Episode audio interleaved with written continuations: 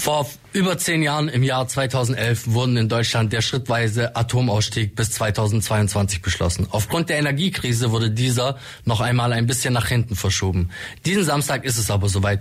Die letzten drei Atomkraftwerke Deutschlands gehen vom Netz. Wir haben uns in der Fußgängerzone umgehört, was die Leute so von dem endgültigen Ausstieg halten. Also für mich ist das okay muss ich sagen. Ich war auch früher gegen Atomkraftwerke und ich glaube, man braucht das jetzt äh, gar nicht. Also es tut ja nicht wirklich äh, der Energiewandel äh, verhindern, sondern man muss ja auf den erneuerbaren Energien viel mehr setzen. Und ich glaube nicht, dass es unser Gasproblem löst. Da bin ich so zwiespältig. Auf der einen Seite, ja, okay, man hat das so beschlossen und es ist so darauf hingearbeitet worden. Auf der anderen Seite Angst vor dem Fehlen des Stroms dann. Äh, in der Konsequenz absolut richtig, weil die Atomkraftwerke ansonsten den Ausbau der erneuerbaren Energien einfach behindern. Also von daher lassen sich da die Grünen hoffentlich nicht unterkriegen und bleiben dabei. Ich finde es unvernünftig. Ich wäre dafür, sie am Netz zu lassen.